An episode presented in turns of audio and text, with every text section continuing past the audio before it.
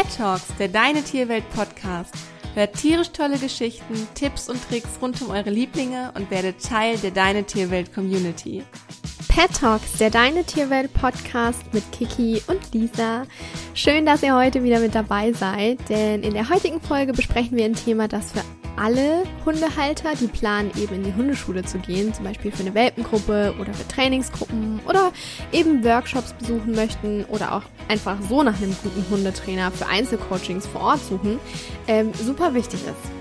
Ja, und das wird vermutlich den Großteil aller Hundehalter betreffen, denn meist kommen wir irgendwann an unsere Grenzen und der Leidensdruck wird groß, spätestens dann, mhm. wenn der Hund ähm, entwischt ist, weil er nicht abrufbar ist oder das Gezerre an der Leine einfach unerträglich wird, weil die Leinenführigkeit noch nicht richtig etabliert wurde oder sich vielleicht sogar eine Leinenaggression eventuell entwickelt hat. Insbesondere wenn ein Welpe einzieht, ist es wichtig, ihn mit neuen Reizen zu konfrontieren und eben viel lernen zu lassen. Und dies sollte natürlich möglichst schon passieren. Und spätestens dann stellen wir uns die Frage, wo finde ich eigentlich eine gute Hundeschule und einen guten Hundetrainer, dem ich vertrauen kann. Genau, und in der heutigen Folge wollen wir euch einfach ein paar Tipps und Anhaltspunkte mit an die Hand geben und wünschen euch jetzt ganz viel Spaß beim Zuhören.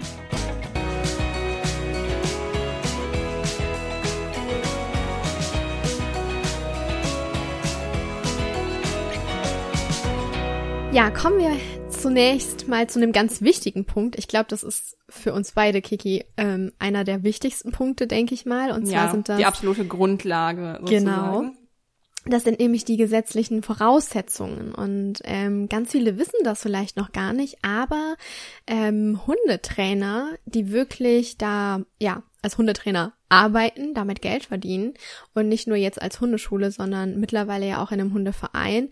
Da ist es so, dass der Trainer sachkundig sein muss, eben nach dem Paragraph 11 laut dem Tierschutzgesetz. Sprich, der Trainer benötigt eine Erlaubnis, Halter und ihre Hunde auszubilden. Und seit dem 1.2014 ist eben dieser Paragraph 11 des Tierschutzgesetzes überarbeitet und erlaubt eben Hundetrainern ihrer Tätigkeit ähm, nur noch nach dem Ablegen eben dieser Sachkundeprüfung. Und wir finden das echt super sinnvoll, weil so erfolgt eben halt auch eine Kontrolle und da können wir halt auch, ja, ich möchte nicht sagen in allen Fällen, aber echt in vielen Fällen sicher sein, dass Trainer, die eben die Sachkundeprüfung abgelegt haben, auch tierschutzkonform arbeiten. Dazu kommen wir aber später noch. Und ähm, es ist für uns auf jeden Fall eine sinnvolle Umsetzung, zumindest annähernd eine einheitliche Qualität in der Ausbildung von Mensch-Hund-Teams zu gewährleisten und halt eben sicherzustellen, dass ja, wie gesagt, nicht tierschutzrelevant gearbeitet wird. Also das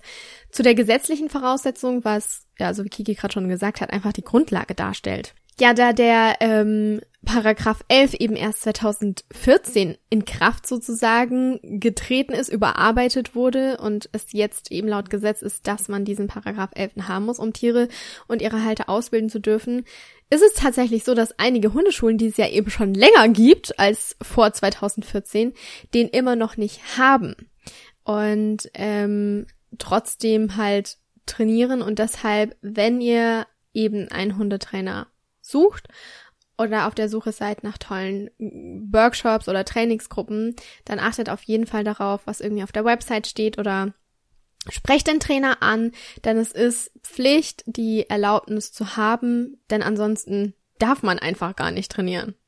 Genau da sind wir auch schon dann beim nächsten Punkt und zwar, dass wir uns auch die Einsicht erlauben dürfen in Qualifikation des Hundetrainers. Und zwar sollte ein Trainer auf Nachfrage nachweisen können, eben, dass er sachkundig ist und dass er sich auch regelmäßig fortbildet. Also ähm, ich glaube, da sind wir äh, sehr gut gerade mit dabei, denn Kiki und ich, wir machen gerade ziemlich viele Weiterbildungen, momentan auch den Verhaltensberater, um noch ein bisschen tiefer eben in die Materie einzusteigen. Und ähm, das ist auch total wichtig, denn wir wollen ja alle auf dem neuesten Stand sein, was wissenschaftliche kynologische Erkenntnisse angeht. Und ja, das Thema interessiert uns natürlich auch brennend. Und deshalb ist sich immer weiterzubilden und nicht irgendwie nur ja eine Methode gefunden zu haben und diese irgendwie 20 Jahre durchzuziehen, weil sich einfach ständig was ändert. Es ist ja ständig alles im Wandel.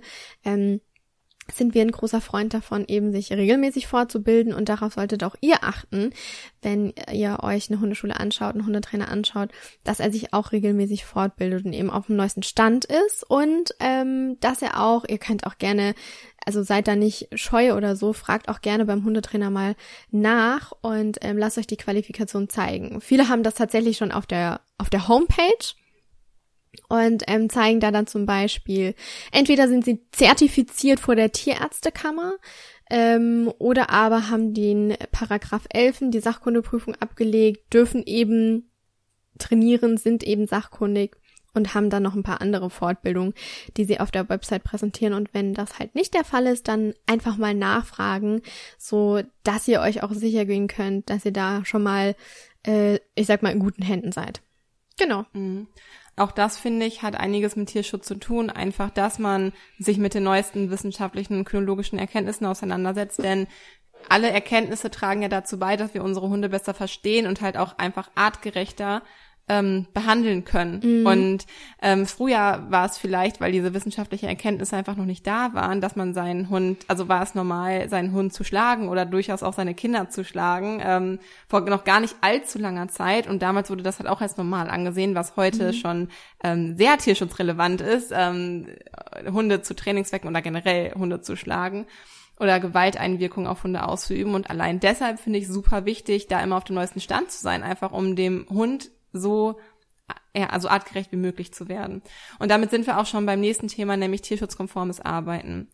Ähm, es ist mit das Wichtigste, dass der Trainer ähm, eben tierschutzkonform arbeitet und nicht tierschutzrelevant. Das bedeutet, dass er keine Würgehalsbänder benutzt, dass er keine Teletaktgeräte benutzt, keine Stromhalsbänder benutzt. Ähm, ich habe damals ähm, meine Prüfung bei einem relativ strengen Veterinäramt, also meine ähm, mein Elfer, also mein Paragraph 11, meine Prüfung, dass ich sachkundig bin, habe ich bei einem relativ strengen Veterinäramt abgelegt, die sogar ähm, allen Prüflingen als Aufgabe äh, als Aufgabe, als Auflage gegeben haben, ja. sogar keine Sprayhalsbänder einzusetzen. Es gibt also ja. diese Sprayhalsbänder, die man den Hunden umlegt, die quasi so einen Zitronella-Duft ausstoßen, wenn man ja über so eine Fernbedienung quasi das bedient oder die halt ähm, zum Beispiel auf äh, Geräusche reagieren. Wenn der Hund bellt, dann wird so ein Zitronella-Duft abgegeben, ähm, was einfach also äh, vielleicht kann man in der anderen Folge nochmal über den Sinn und Zweck von solchen Halsbändern diskutieren. Meiner Meinung nach oder unserer Meinung nach ist das einfach auch sinnlos. Aber ich habe tatsächlich als Auflage bekommen, auch das nicht einsetzen zu dürfen. Also mhm. auch das wurde von meinem Veterinäramt als tierschutzrelevant eingestuft. Ja. Ähm, Voll gut, aber weil, wie du sagst, ähm, wir kriegen es ja auch ne, auf, auch auf eine andere Art und Weise hin, ohne ähm, ein Meideverhalten zu erzeugen, sondern mit einem Alternativverhalten zu arbeiten, was ja viel nachhaltiger ja. ja. ist. Also ich, unter, ich unterstütze das. Ich finde es auch auf dieser Seite natürlich gut, dass es diese Auflage gibt, einfach weil uns dadurch die Möglichkeit genommen wird, diese Hilfsmittel, in Anführungsstrichen Hilfsmittel einzusetzen mhm. und man als Trainer auch dazu gezwungen ist, nach besseren ähm, oder nach Alternativen, Alternativen zu suchen, ähm, wobei wir das bei unserer Hundeschule generell machen. Ja. Ähm, aber also um hier darauf hinzuweisen, es kann durchaus eine gute Hundeschule sein, auch wenn sie Sprayhalsbänder einsetzt. Aber wir würden trotzdem davon abraten. Genau. genau.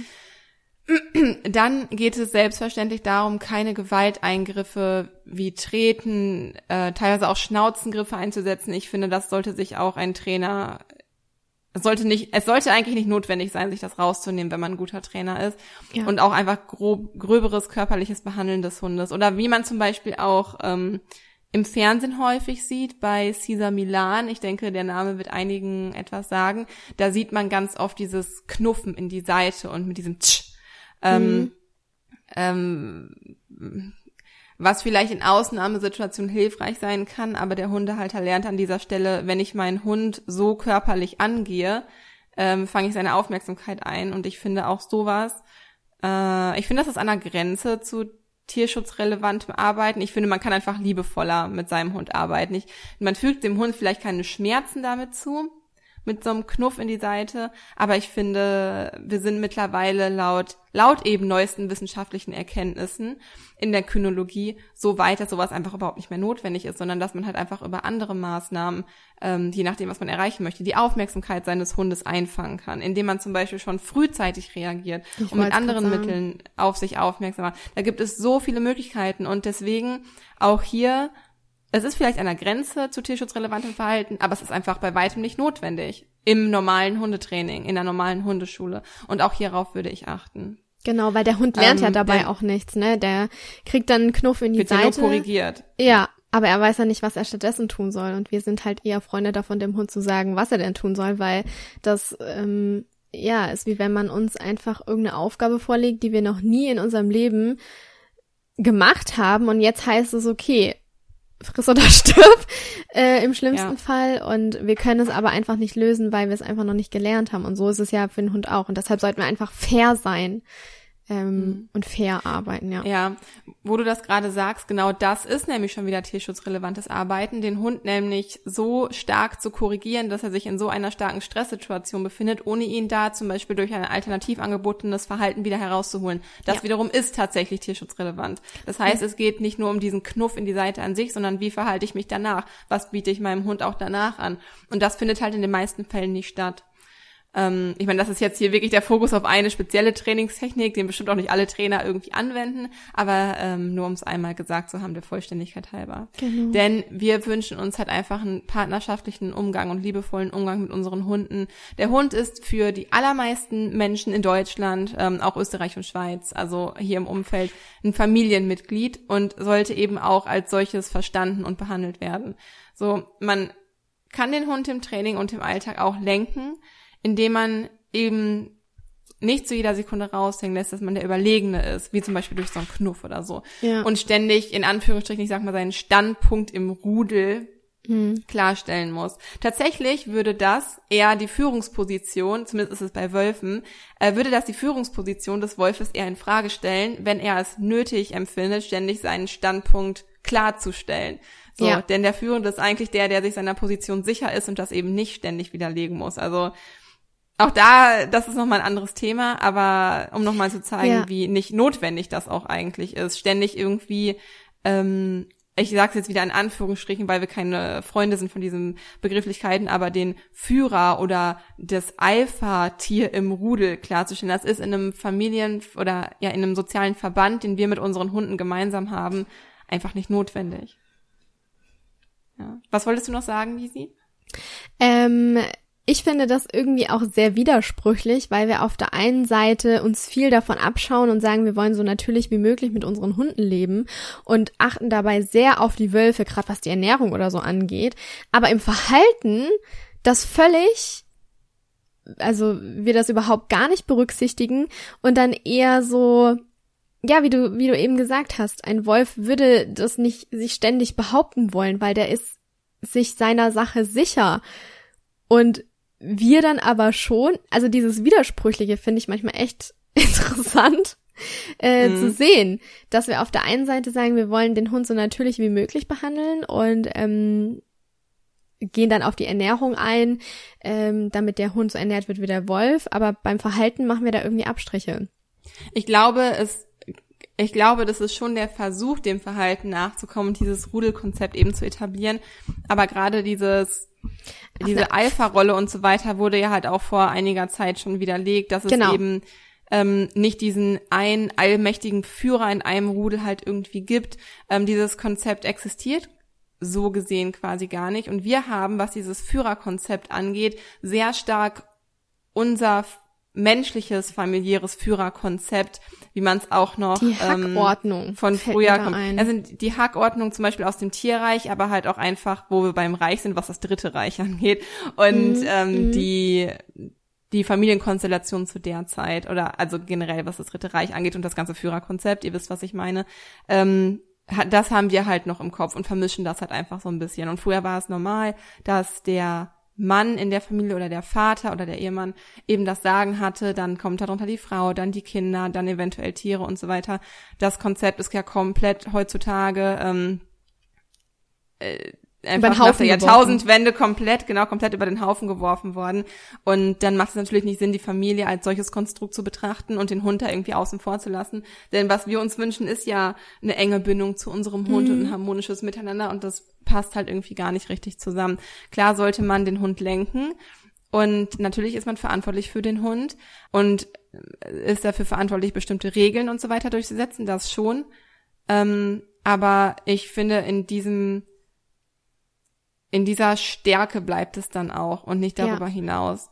Ähm, da gehen wir aber gleich auch noch mal äh, auf so ein paar Punkte äh, drauf ein, was so das Konzept der Hundeschule angeht. Genau. Jetzt finde ich es auch noch wichtig zu sagen, wo wir bei dem Thema sind, ähm, dass man wirklich einen Hundetrainer findet, der auch dazu bereit ist und in der Lage ist, eine Lösung zu finden, mit der Hund und Halter leben können, die aber dennoch zum Ziel führt. Also häufig ist es so, dass man für ein Problem eine Lösung im Kopf hat und das am liebsten auf alle Mensch-Hund-Teams anwenden würde. Dem ist aber nicht so, weil einfach jedes Mensch-Hund-Team so individuell ist. Jeder Hund ist so individuell, jeder Mensch ist so individuell und es gibt nicht die eine Lösung, die auf alle Mensch-Hund-Teams passt. Um, und daher ist es super wichtig, eine Trainingslösung zu, Trainingslösung zu finden, die mit dem Alltag des Mensch-Hund-Teams vereinbar ist oder resoniert. Ich habe zum Beispiel ähm, für mich persönlich und wie es mit den allermeisten Mensch-Hund-Teams funktioniert, beziehungsweise ähm, das ist bei Lisa und mir, bei uns beiden so, ein Konzept, wie wir uns das Konzept von einer guten Leinenführigkeit vorstellen. Dass wir zum Beispiel differenzieren in an lockerer Leine gehen und bei Fuß gehen zum genau. Beispiel. Dass es da diese beiden Konzepte gibt, einfach um die, das Bedürfnis des Menschen, dass der Hund aufmerksam an unserer Seite läuft, zu berücksichtigen. Aber auf der anderen Seite wünschen sich die Menschen auch immer, dass der Hund aber trotzdem irgendwie schnuppern kann und möchten, erwarten das aber irgendwie gleichzeitig von dem Hund. Und dann gilt es für uns als Trainer, eine Lösung zu finden, wie man eben beiden gerecht werden kann. Und das in, in allermeisten Fällen geht dieses Konzept auch auf.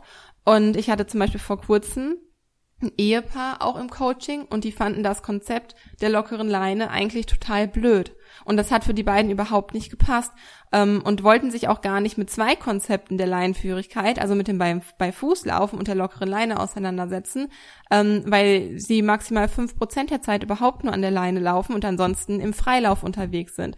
Und es ich wollte dann, war gerade dabei, mein Konzept den beiden zu erklären und habe halt aber gemerkt, wie unwohl sich die beiden dabei gefühlt haben ähm, und dass es irgendwie gar nicht zu den beiden gepasst hat. Also haben wir eine Lösung für die beiden entwickelt, ähm, die für den Hund, ich bin ja dann, oder wir als Trainer sind ja dafür da, um halt auch die Interessen des Hundes zu vertreten, ähm, also eine Lösung für den Hund zu finden, als auch für das Mensch-Hund-Team. Und so sind wir halt von unserer ähm, Standardlösung abgewichen, mhm. um weil es bringt einfach nichts, eine Lösung jemandem vorzuschlagen, der es hinterher nicht umsetzen wird, weil es überhaupt nicht in deren Alltag passt. Und genau. so ist es dabei geblieben, dass die beiden zu 90, 95 Prozent im Freilauf unterwegs sind, also ohne Leine, weil das einfach sehr gut funktioniert. Und die Male, wenn der Hund an der Leine läuft, ähm, sollte er dann tatsächlich bei Fuß laufen, weil das wirklich immer nur ein paar Kurze. Meter oder ein paar hundert Meter waren. Und wenn das halt vernünftig trainiert ist und das vom Schwierigkeitsgrad her für den Hund angemessen ist, ähm, dann ist das auch so umsetzbar und dann ist es halt auch für uns vertretbar. Und so haben wir dann halt eine Extralösung gefunden. Und hier sollte ein Trainer auch wirklich auf die Bedürfnisse des Mensch-Hund-Teams ähm, eingehen, weil wenn du die Motivation ähm, des Mensch-Hund oder des, des Hundehalters nicht auf deiner Seite hat, dann wird das Training auch nicht erfolgreich stattfinden. Und unser Anspruch als Trainer sollte es natürlich sein, ähm, äh, ich, ich möchte nicht sagen, es dem Mensch-Hund-Team recht zu machen. Man muss natürlich schon irgendwie auch mal Klartext sprechen, was machbar ist und was nicht. Auch da kommt man natürlich an seine Grenzen oder kommt, was der Hund auch umsetzen kann oder der Mensch umsetzen kann an seine Grenzen. Ähm, aber es ist einfach wichtig, hier individuell darauf einzugehen, einfach um den höchst, höchstmöglichen Erfolg zu gewährleisten. Ja. Und ähm, genau, das Training wird einfach eben nie erfolgreich sein, wenn der Mensch sich dabei unwohl fühlt oder es eben nicht seinem Ziel entspricht. Daher ist es super wichtig, vorher ausreichend Zeit sich zu nehmen, um das Ziel des Trainings zum Beispiel zu besprechen. Und wenn ihr euch daher irgendwie mal unwohl fühlt mit einer Problemlösung, die euch irgendwie der Trainer aus eurer Hundeschule angeboten hat, dann sprecht mit eurem Trainer darüber. Er sollte das auf jeden Fall respektieren und auch akzeptieren, ähm, wenn ihr in seinen Methoden, wenn ihr seine Methoden irgendwie nicht anwenden möchtet und eben dann nach einer Lösung suchen, die zu euch passt. Genau. So. Ähm, du solltest dem Trainer vertrauen können, ohne Angst zu haben, irgendwie verurteilt zu werden. Auch das finde ich sehr wichtig, weil Hunde sind ein ganz emotionales Thema und man merkt häufig, wie die Tränen dann in den Haltern brodeln, ja. wenn sich irgendwie mal Spannung löst oder weil sie ja. so dankbar sind und freudig sind, weil endlich mal was funktioniert oder einfach weil der Leidensdruck auch so hoch ist. Und hier sollte der Trainer natürlich auch schon irgendwie lernen, empathisch zu sein. Ähm, und äh, eben in diesem ich sag mal, noch im Rahmen. Wir müssen natürlich auch gucken, dass wir unsere Zeiten irgendwie zusammenhalten, aber schon Zeit einplanen, um auch Fragen zu beantworten und eben auch auf der menschlichen Seite zu arbeiten und das Mensch-Hund-Team ähm, ja ein bisschen ganzheitlicher zu betrachten und den Menschen halt auch eben sehr mit einzubeziehen. Also auch, naja, dass es auf persönlicher Ebene halt aufpasst und man so ein bisschen miteinander resoniert. Genau so wunderbar zusammengefasst für das Einzelcoaching. Also wenn man jetzt mhm. ähm, alleine ein Coaching eben hat mit seinem Hund bei seinem Trainer. Aber man kann auch, finde ich, darauf achten, wenn man sich zum Beispiel für ein Gruppentraining anmeldet und da teilnehmen möchte. Auch da kann man trotzdem, auch wenn es die Gruppe ist, ähm, immer ein bisschen individuell auch gestalten. Und da könnt ihr auch darauf achten, dass die Gruppe vor allem nicht zu überfüllt ist. Also dass nicht mehr als vier bis sechs Mensch-Hund-Teams pro Trainer pro Gruppe eben anwesend sind, weil mehr kann auch ein einzelner Trainer mit seiner Aufmerksamkeit gar nicht stemmen. Das, wir müssen ja trotzdem mit dem Kopf, mit dem Geist bei der Sache sein und eben die komplette Gruppe managen. Und äh, wie gesagt, wenn auch in der Gruppe mal ein Mensch-Hund-Team dabei sein sollte, wo einfach ein bisschen eine andere Lösung gefunden werden sollte, auch das sollte mit berücksichtigt werden. Und um nochmal kurz auf die Welpengruppen zu sprechen zu kommen, hier ist es einfach wichtig, dass ja verschiedene Rassen dabei sind. Ich bin auch immer so ein Freund von, ich habe gern auch verschiedene Größen in der Welpengruppe. Ich pack jetzt natürlich keine Dogge mit einem Zwergspitz zusammen äh, und lass die miteinander spielen. Das kann gut gehen, aber die Dogge meint das vielleicht nicht böse und dann ist halt der Zwergspitz platt, wenn der da mit der Pfote kommt. Also darauf sollte man natürlich schon achten. Aber ähm, ja, einfach, dass verschiedene Rassen mit dabei sind. Ich bin zum Beispiel, ich liebe es, ähm, Hunde zum Beispiel dabei zu haben, wie meine Freundin, die hat zum Beispiel eine ähm, American Bulldog hat sie. Und ähm, das ist echt eine super hübsche Hündin, aber man sieht halt schon, die Stirn ist trotzdem noch gekräuselt. Das ist zwar eine ganz tolle Zucht, wo sie die her hat, die Nase ist auch sehr lange, der Hund kann atmen, der ist gesund, aber die Stirn ist trotzdem gekräuselt. Und ganz oft ist es so, dass wenn Hunde das eben nicht kennen aus der Welpenzeit oder so, dass sie denken, ähm, der Hund droht mir gerade. Ne? Aber das ist halt einfach die, das ist halt einfach so. Die Stirn liegt halt in Falten. Ähm, ja. Da kann der Hund ja nichts dran ändern. Du kannst ja kein, keine Ahnung. Ähm, ja, und das ist eben super wichtig, dass Hunde in dem Alter das halt irgendwie lernen, gerade auch wie bei ja. ähm, so Windhundrassen, die einfach von sich aus einen gebogeneren Rücken haben ja. und ein gebogenerer Rücken, ja, so ein runder Rücken, gut. der deutet bei Hunden halt eher darauf hin, für eine unsichere, also es ist eigentlich eine unsichere Körperhaltung. Ja. Oder auch, dass der Schwanz einfach niedrig getragen wird, dass die Rute niedrig getragen wird. Und Oder für geklemmt. Hunde, die nicht gelernt haben, genau, und für Hunde, die eben nicht gelernt haben, dass das rassespezifisches Verhalten ist und kein ängstliches Verhalten, die könnten total in eine kann man Misskommunikation sagen, sich auf jeden Fall missverstehen mit genau. dieser Rasse. Daher ist es so wichtig, dass Hunde eben auch andere Rassen kennenlernen und die ähm, ja rassespezifischen Besonderheiten in der, im Ausdrucksverhalten und in der Körpersprache kennenlernen, damit sie eben wissen, okay, wenn die Bulldogge da ist und eine gerunzelte Stirn ist, dass es kein offensives Verhalten ja. ist, weil der ganze Ausdruck nach vorne gerichtet ist, denn das würde genau. es in der genau. Körpersprache bedeuten, sondern dass der Hund im Normalzustand so aussieht. Genau, und das war für meine Hunde zum Beispiel ganz wichtig. Also mein Finn hat das kennengelernt, der Samu hat das nicht kennengelernt und du merkst schon, dass er skeptischer dem gegenüber ist. Deshalb äh, versuche ich mich auch so oft es geht mit meiner Freundin zu treffen, damit sich auch der Samu dran gewöhnt, weil das echt super wichtig ist. Und was wir auch gar, also was wir oftmals vergessen, äh, meistens sind das ja so Welpenspielgruppen. Das finde ich jetzt nicht so passend, weil auch, ne, oftmals wird da nicht nur gespielt, sondern halt auch gemobbt unter den Hunden. Da bitte aufpassen ähm, und vor allem genügend Ruhepausen sollten immer mit eingeplant werden, gerade in Welpengruppen, um die Welpen wieder so ein bisschen runterzufahren, um das alles wieder so ein bisschen zu normalisieren. Die Welpen dürfen spielen, gar keine Frage, aber aufpassen, dass die Hunde sich nicht untereinander mobben und vor allem auch dem Hund da dann, wenn er eben Schutz sucht, Sicherheit geben. Und da sind wir dann auch schon beim nächsten Punkt.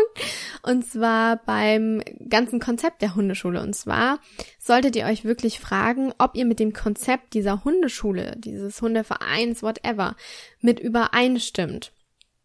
Und was eben nicht sein sollte, das hat Kiki schon vorhin angesprochen, wir möchten einfach so ein paar Sachen ja noch auflösen, weil oftmals das in ein paar Hundeschulen ja noch gang und gäbe noch ist. Altbacken vonstatten geht. Ja. Genau. Und zwar ist es das, es heißt, dass die Rangordnung muss geklärt werden und du musst der Alpha sein. Und das ist ja das, was wir gerade eben schon angesprochen haben. Wir leben einfach mit unserem Hund auf Augenhöhe. Wir leben in einer sozialen Gemeinschaft. Wir wollen ein partnerschaftliches Verhältnis haben. Und da passt das einfach nicht rein. Die, ich sag jetzt mal in Anführungsstrichen, die Rangordnung ist geklärt. Wenn wir so leben, wenn wir im Einklang mit unserem Hund leben, ähm, dann stellt er das nicht in Frage. Ja. Und dann stellen wir das auch ja. nicht in Frage. Und das ist ganz wichtig, dass wir diesen Shift da machen, dass wir das auch nicht erzwingen, weil ich habe das in einem Vortrag auch mal gehört, der Führende darf nicht der Wollende sein. Und zwar zielt das eben darauf ab, dass wenn wir das ist genau, ja, sorry, dass ich dich unterbreche, erzähl das weiter. Ja. Wenn wenn wir das erzwingen wollen, dann führt das zu nichts, sondern wir müssen es vorleben, wir müssen es wollen. Also nicht, wir müssen es wollen, aber wir müssen es vorleben und wir müssen auf Augenhöhe mit unserem Hund sein, damit er bereit ist, in Anführungsstrichen uns zu folgen. Mhm. Ich hoffe, man versteht, was ich meine. ja, das ist halt genau das, was wir gerade meinten. Der, der führt und lenkt, das ist nicht der, der es nötig hatte, sich darüber zu profilieren, sondern der macht es einfach, weil er, weil er souverän ist. Ja. Und genau. Ja, genau, souverän trifft es auf den Punkt. Das ist wirklich so. Was wir auch dann eben schon hin und wieder mal gehört haben, ist, dass der Hund kein Brustgeschirr tragen darf. Und mir stellt sich heute immer noch die Frage, warum sollte ein Hund das nicht tun dürfen? Ähm, da hatte ich vorhin auch schon mit Kiki kurz darüber gesprochen. Ich war früher ähm, im Turnierhundesport, bin mit meinen Hunden auf Turniere gegangen und hier durften die Hunde tatsächlich kein Geschirr anhaben, sonst wurde man disqualifiziert. Und den Grund kenne ich bis heute nicht. Und es ist mir unerklärlich, denn mein Hund musste ein Geschirr tatsächlich tragen. Der hatte mal einen Bandscheibenvorfall ähm, und dem wurde das Rückenmark halt gequetscht in, in der Halswirbelsäule. Und er durfte laut Tierarzt kein Halsband mehr tragen, weil wenn man da dran gezogen hätte oder er irgendwie mal in die Leine gerannt wäre, ähm, dann hätte das echt böse Folgen haben können. Deshalb durfte der Hund nur noch Geschirr tragen. Und das war jedes Mal ein Theater mit diesem Hund, den bei der Prüfung ähm, anzumelden vor diesem Prüfungsrichter und zu sagen, mein Hund darf das nur aufgrund de dem und dem, was da passiert ist. Ich verstehe bis heute nicht, warum der Hund kein Geschirr tragen sollte.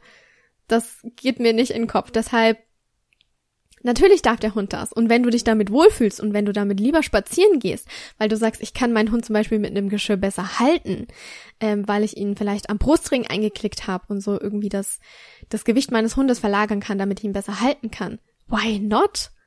Ne, also und auch einfach, auch einfach für die Arbeit an der Schleppleine. Ich habe ja. noch mit ähm, der Kreisoberveterinärrätin von meinem Veterinäramt gesprochen und sie meinte, ja, wir hatten auch schon einen Fall, da ist der Hund komplett in die Schlepp gelaufen, in die Schleppleine oh. gelaufen. Die war am Hals, ähm, am Halsband ja. befestigt. Knack, ja. Genickbruch, Hund tot. Und oh ähm, wir möchten natürlich alles tun, um unseren Hund so gut es geht zu schützen. Und da spricht natürlich nichts dagegen, Brustgeschirr zu benutzen. Weiß ich auch nicht, war ich ich finde, es ist noch gar nicht so viele Jahre üblich, ein Brustgeschirr zu tragen. Früher haben selten Hunde ein Geschirr getragen, mhm. finde ich. Und es war mhm. Standard, ähm, ein Halsband. Äh, ein Halsband zu benutzen. Ja. Ich kann verstehen, dass es Hunde vielleicht manchmal einfach unbequemer finden, Geschirr zu tragen, klar. Ähm, aber, aber mittlerweile gibt's so gute, halt ja, und mittlerweile gibt's so gute Geschirre. Also von den Norweger Geschirren bin ich zum Beispiel auch nicht ähm, begeistert. Das sind die Geschirre, die ja. vorne über die Brust laufen, ähm, weil der Hund einfach dadurch durch die Bewegung eingeschränkt ist. Lieber so ein Y-Geschirr, wo dieser Gurt zwischen den beiden Beinen entlang läuft. Und wenn man da ein gutes Geschirr findet, das super sitzt, ich gehe gerade nur noch mit den äh, Geschirren laufen, zum Beispiel wenn ich auch mit dem Fahrrad unterwegs bin, weil ich eben, wie du sagst, keine Lust habe, dass wenn der Hund mir doch mal in die Leine rennt, dass ihm irgendwie, ne, Halswirbelsäule ist ein ganz heikles Thema. Bitte aufpassen. Mm. Okay, weiter geht's, ähm, denn oftmals haben wir auch schon gehört, wir arbeiten nicht mit Leckerlis. Ich glaube, da kommt so ein bisschen auch das, ich will meinen Hund nicht bestechen, ne? Der soll das Verhalten aus Liebe aus, zu mir zeigen. Ja, ja, genau das ist es. Und Hat man regelmäßig in der Hundeschule. Ja, mhm. und wir müssen uns eins mal klar werden. Das ist so. Und zwar, Hunde zeigen ein Verhalten nur, wenn sie etwas persönlich davon haben.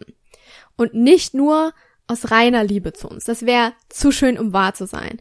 Da dürfen wir uns wirklich nichts vormachen. Man kann Leckerli super als Hilfsmittel sich zunutze machen, um den Hund zu motivieren. Aber der Hund entscheidet, ob ihn das motiviert oder nicht.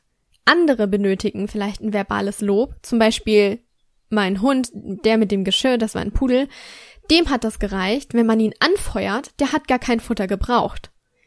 Der, Lo der hat verbales Lob geliebt ähm, und das war für ihn die Motivation. Andere Hunde lieben zum Beispiel die Zuneigung von Menschen zu bekommen. Hier müssen wir wirklich mit der Motivation des Hundes arbeiten und nicht, weil wir denken, das ist das Beste für unseren Hund. Mhm. Weil nur dann, wenn Auch wir mit der Motivation arbeiten, holen wir den Hund da ab, wo wir ihn brauchen. Richtig. Und das, was wir als Liebe interpretieren, was der Hund uns zuliebe macht, das ist zum Beispiel, ähm, weil für ihn die größtmögliche Belohnung eventuell nicht ein Leckerli ist, sondern halt eben unsere körperliche oder verbale Aufmerksamkeit. Ja. Dann hat der Hund, aber ist es einfach die Motivation des Hundes, die für ihn am größten ist, dass er halt ähm, uns als ähm, motivierend empfindet. Das hat aber nichts mit einer besseren Bindung zum Halter zu tun, sondern einfach, weil die intrinsische Motivation des Hundes eine andere Absolut. ist. Und ähm, das ist genau wie wie bei Menschen auch. Die einen äh, lassen sich gerne mit Süßigkeiten bestechen oder essen gerne Süßigkeiten. Die wie anderen, ähm, so wie wir. Ähm, wir wären also auch so typische Labradore wie Hunde. ähm, die anderen Menschen genießen es eher, Fernsehen zu gucken oder irgendein Spiel zu zocken oder so, um mhm. sich zu entspannen oder solche Geschichten. Also auch hier, das liegt halt einfach an der Persönlichkeit des Hundes. Und ähm, die Leckerlis werden natürlich auch nicht für immer irgendwie eingesetzt. Es geht nur darum, erstmal am Anfang dem Hund verständlich zu machen, welches Verhalten verlange ich von dir. Und dafür werden Leckerlis eingesetzt. Irgendwann kann man das natürlich wieder ausschleichen. Und dann kann der Hund das aus Zuneigung zu uns auch zeigen, ohne vielleicht jedes Mal ähm, das, ja. das beste die beste Belohnung dafür irgendwie zu erhalten. Aber um dem Hund erstmal verständlich zu machen, was wir von ihm erwarten, ähm, ist es total sinnvoll, mit Leckerlis zu arbeiten oder äh, kackegal, ob man als Belohnung Leckerlis benutzt oder ein, oder ein Spiel, Spiel, oder ähm, ähm, ein Gegenstand oder ein, ein Apport mhm. oder ähm, Zuneigung oder verbales Lob. Das ist alles das Gleiche. Das, ja. das sind alles sekundäre Verstärker, nur in anderer Form. Das sind genau. alles genau. Belohnungen für den Hund. Ähm, nur, dass wir Menschen eben verbales Lob und Körperkontakt mehr mit Liebe verbinden als ein Leckerli. Für den Hund hingegen macht das ähm, im Training, wenn es darum geht, ein Verhalten zu verstärken, keinen Unterschied. Ja, voll wichtig, das nochmal zu sagen. Genau. Ja. Und dann kommen wir, äh, ja, zum letzten Punkt, und zwar, das ist, dass wir häufig hören, die Hunde machen das schon unter sich aus. Nein. Denn wir wollen unserem Hund ja Sicherheit geben. Wir wollen Vertrauen aufbauen. Und da müssen wir auch für unsere Hunde da sein. Und wenn der Hund bei euch Schutz sucht, dann gebt ihm diesen und lasst ihn das nicht alleine klären. Euer Hund muss das nicht alleine klären. Ich habe zwei Hunde zu Hause. Und ja, die beiden dürfen gewisse Dinge untereinander klären, damit sie auch die Erfahrung sammeln und damit sie auch Lösungswege selber für sich finden, um daraus wieder zu wachsen. Aber alles in einem gewissen Grad. Auch ich gehe manchmal dazwischen, wenn ich sehe, die Hunde können das gerade nicht handeln und das müssen sie auch nicht, weil dafür bin ich da. Und deshalb gebe ich meinen Hunden Schutz und würde ich das nicht tun und würde meine Hunde alles alleine klären lassen, dann wäre das schon, finde ich, ein Vertrauensbruch. Und euer Hund wird sich zukünftig sagen, okay, die kümmern sich sowieso nicht um mich, die lassen mich das alleine machen, also werde ich das zukünftig auch tun. Und so entstehen zum Beispiel auch Laienaggressionen. Da muss man wirklich, seid für euren Hund da. Baut dieses Vertrauen auf. Das ist das, von dem wir sprechen. Wir wollen ein Gemeinschaftsgefühl, wir wollen die Bindung zu unserem Hund stärken. Und das tun wir, indem wir auch Dinge für ihn klären. Das bedeutet nicht, dass ihr sämtliche Sachen für euren Hund klären müsst. Da muss man wirklich ähm, immer abwägen. Also wenn es halt jetzt um andere Dinge im Alltag geht. Aber gerade was Hunde untereinander angeht, wenn ihr seht, dass euer Hund dann nicht alleine rauskommt, dann geht auf jeden Fall dazwischen und bietet eurem Hund Schutz. Das ist ganz wichtig zu sagen. Okay. Ja. Ähm, genau, das, ähm, um das jetzt noch mal ganz kurz auf den Punkt zu bringen, und zwar das Miteinander und die Sicherheit des Hundes sollte immer eine sehr hohe oder die höchste Priorität haben als der Trainingsfortschritt. Das ist ganz wichtig zu sagen. Genau, und eben das auch sehr wichtig für einen Trainer zu berücksichtigen, der natürlich ja. in erster Linie das Training ähm, ähm, vor Augen hat. Und für einen als Trainer ist es auch wichtig, weil man weiß, der Kunde hat die Erwartung, dass das Training vorangeht und dass sich spezielle Sachen lösen. Aber manchmal kommen auch Kunden zu uns, die ein bestimmtes Problem haben und wir erkennen als Trainer einfach, okay, hier muss man erstmal an einem ganz anderen Punkt ansetzen, zum Beispiel ja. seinem Hund eben Sicherheit zu vermitteln. Ähm, und dann hat das einfach die höhere Priorität, weil erst wenn das geklärt ist, kann auch vernünftig Training stattfinden und Absolut. erfolgreich Training stattfinden. Und hier darf man als Trainer dann auch mal sagen, okay, wir würden jetzt empfehlen, hier an einer anderen Stelle erstmal anzusetzen, bevor genau. wir den nächsten Schritt angehen. Und das sollte ein Trainer auch erkennen können.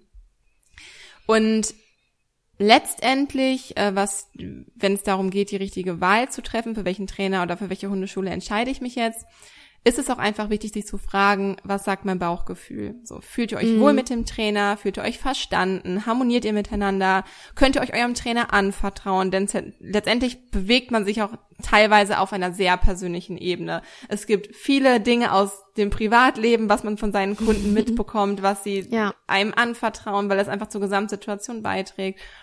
Ähm, und hinterfragt vielleicht auch mal, wie bin ich eigentlich auf die Hundeschule oder den Trainer aufmerksam geworden? Könnt ihr euch da noch dran erinnern? Weil am besten ist es immer, auf Empfehlungen von anderen Kunden oder durch Verwandte, Bekannte und so weiter auf diese Hundeschule aufmerksam zu werden, weil dann bereits eben gute Erfahrungswerte drinstecken, weil man dann weiß, oh, mein Nachbar, der hat in der Hundeschule, der war super begeistert, der hat sich total verstanden gefühlt, der ist mit seinem Thema zum Erfolg gekommen. Ich finde, das ist immer ähm, der beste Anhaltspunkt, so Weiterempfehlung. Ja. Ansonsten, äh, wenn man gerade irgendwie in, im Bekanntenkreis niemanden hat, der schon mal in der Hundeschule war, kann man auch immer super gut auf Google oder bei Facebook eben nach Bewertungen schauen. Ich finde, das hilft immer unheimlich weiter, mhm. weil gerade wenn es um Dienstleistungen geht, die in so einen persönlichen Bereich gehen, geht es einfach darum, sich gut aufgehoben zu fühlen und dass man sich da eben wohlfühlt wenn das Bauchgefühl schon was anderes sagt und man ein schlechtes Gefühl irgendwie dabei hat, ähm, dann sollte man sich vielleicht lieber irgendwie eine andere Hundeschule suchen. Ja. Und wenn man sich